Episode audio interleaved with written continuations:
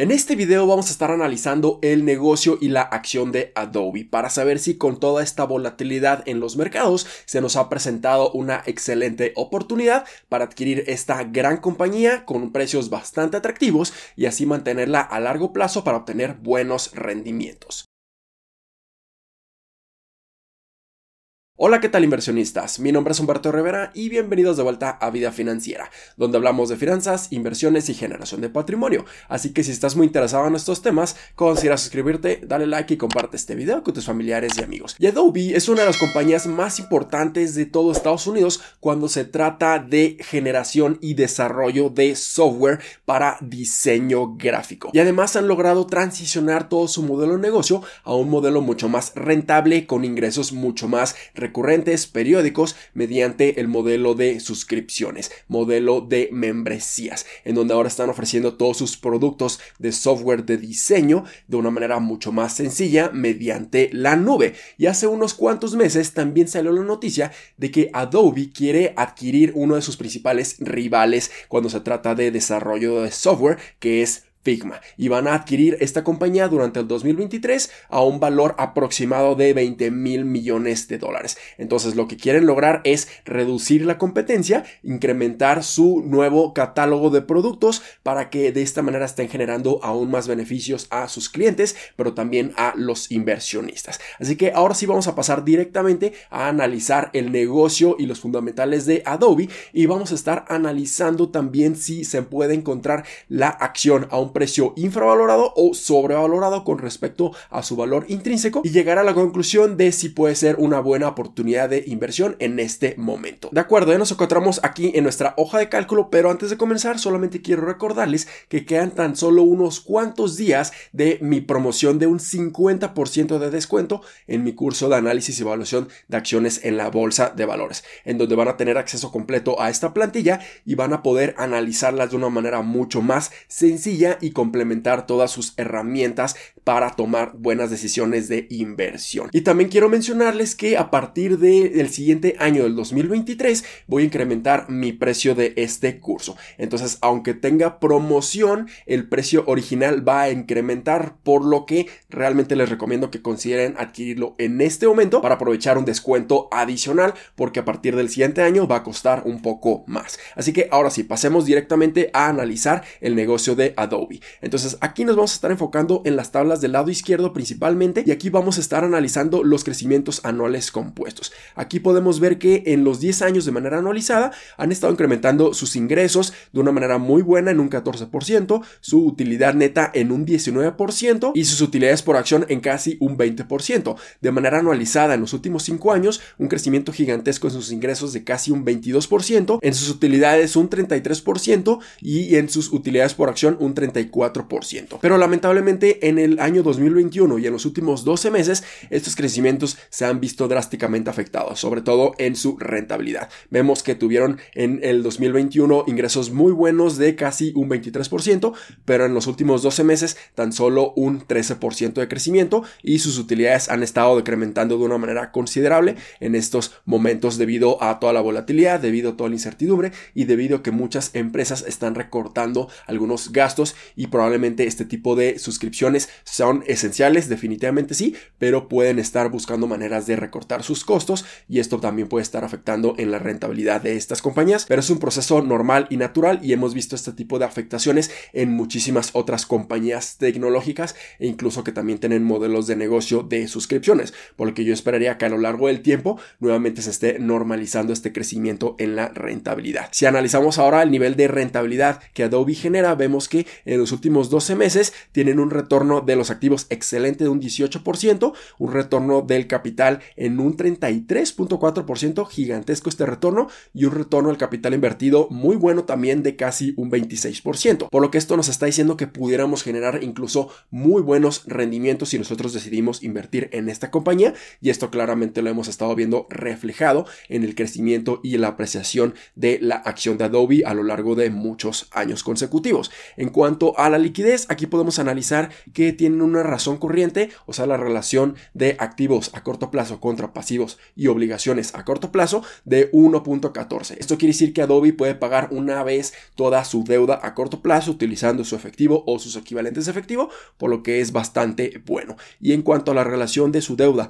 contra su capital, también es excelente en tan solo 0.28, por lo que esto nos dice que su nivel de apalancamiento es mínimo y es muy bueno, tienen excelente posición financiera. Si ahora pasamos del lado derecho, aquí ya podemos ver de una manera mucho más visual el comportamiento de Adobe a lo largo del tiempo. Aquí podemos ver claramente que tanto sus ingresos, su utilidad neta y su flujo de efectivo libre han estado creciendo año con año. Y esto es excelente, esto es algo que nos gustaría ver en una compañía que definitivamente está creciendo en cada uno de sus métricas y fundamentales. Esto es muy muy bueno. Y mejor aún, también podemos ver que sus márgenes de la utilidad neta son muy buenos, en un 28% en este momento, e incluso llegaron a niveles por arriba del 40%, por lo que es simplemente impresionante en el 2020, pero era un año completamente atípico que les benefició enormemente a estas compañías tecnológicas y probablemente sea mucho más sostenible unos márgenes de entre un 25 hasta un 30 o 35% posiblemente. Entonces su margen en este momento es normal,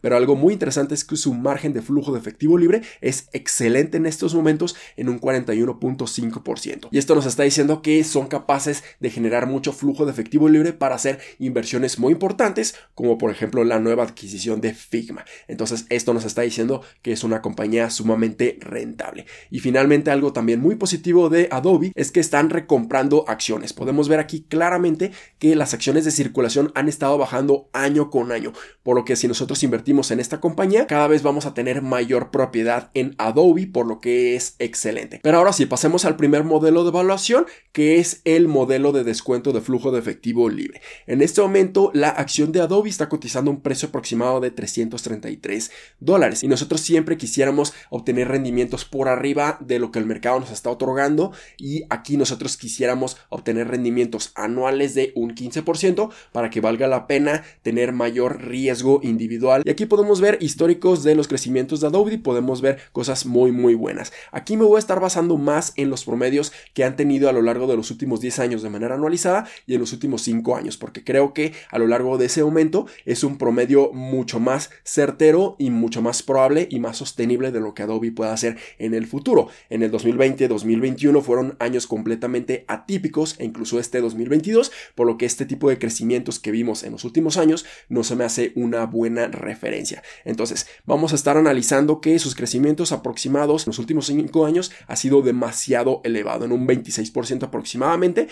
yo me voy a ver mucho más conservador. Y también voy a estar tomando en cuenta lo que los mismos analistas estén estimando de los crecimientos de Adobe. Y para ello me voy a ir a la plataforma de Yahoo Finance y aquí mencionan que los crecimientos en los siguientes 5 años de manera anualizada para Adobe es de más o menos un 13.56%. Entonces, un crecimiento mucho más conservador. Y si nos vamos a la plataforma de Ticker, aquí nosotros podemos estar analizando que se estiman proyecciones para el 2023 y 2024 para sus ingresos de un 9.4% a un 12.2% también vemos que en cuanto a su utilidad neta, se espera un crecimiento de entre un 8.4 hasta un 12.8% en cada uno de estos años. Y en cuanto a sus crecimientos de flujo de efectivo libre, un 7.9% y un 13.6%. Entonces, basándome en todas estas proyecciones y basándome en el histórico de Adobe, yo me fui incluso aún más conservador porque realmente no sabemos qué va a suceder en el 2023 y pudiéramos entrar en una recesión,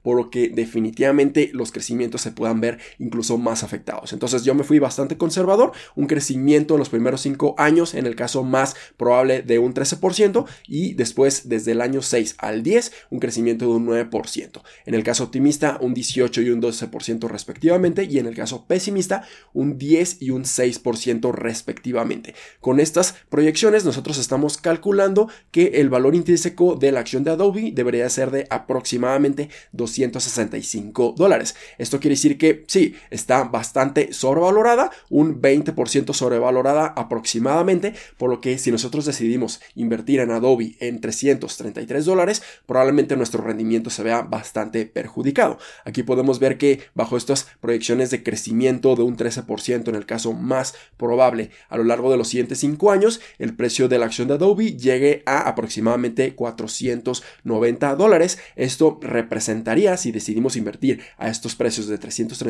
dólares, un rendimiento total en estos 5 años de un 47% casi o un rendimiento anualizado de un 8%. Por lo que sí, esperaríamos no tanto crecimiento, pero me veo bastante conservador debido a las condiciones económicas. Por lo que definitivamente yo me esperaría a que la cotización de Adobe esté por debajo de los 300 dólares y preferentemente aproximadamente entre los 270 incluso hasta los 250 dólares para proteger mucho más mi inversión. Si ahora analizamos otras valuaciones mediante los múltiplos que tiene Adobe en este momento, vemos que su price to earnings es relativamente elevado en un 32.89. Estamos pagando mucho por no tanto crecimiento quizá de esta compañía, pero estamos pagando también su modelo de negocio de suscripciones que es sumamente rentable como ya lo estuvimos revisando. Su forward PE considerando este crecimiento en el siguiente año de un 13% es de 29, sigue siendo relativamente elevado. Su price to sales también se me hace relativamente elevado en un 9.21. Hay otras compañías tecnológicas que tienen un price to sales mucho más atractivo, mucho más bajo,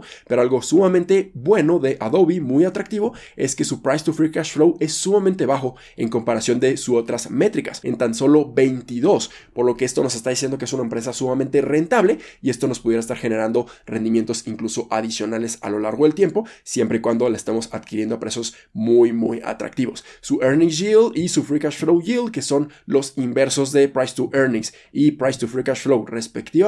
aquí nos dice el nivel de rentabilidad que vamos a estar obteniendo por las utilidades o por el flujo de efectivo libre generado por la compañía. En este momento, earnings yield es de 3%. Este es un nivel de rentabilidad bastante atractivo, muy muy bueno y su free cash flow yield es excelente en un 4.5%. Entonces, si nos basamos en estas métricas, sobre todo en estas dos últimas, pudiera ser una buena compra en este momento, pero nuevamente yo me esperaría a que tenga una corrección mayor para que tengamos un poco más de colchón o protección en caso de que nuestra proyección o nuestro análisis no sea del todo certero y exista muchísima incertidumbre por la recesión en el 2023 posiblemente. Si ahora pasamos al segundo modelo de evaluación utilizando el price to earnings multiple, el múltiplo de precio a utilidades, aquí vamos a estar utilizando el mismo crecimiento en los siguientes 5 años de un 13% y aquí estamos viendo que su margen de la utilidad neta ha sido en promedio de un 30%. Entonces yo esperaría que se mantenga en este promedio y al contrario estuve incrementando ligeramente cada uno de los años este margen de la utilidad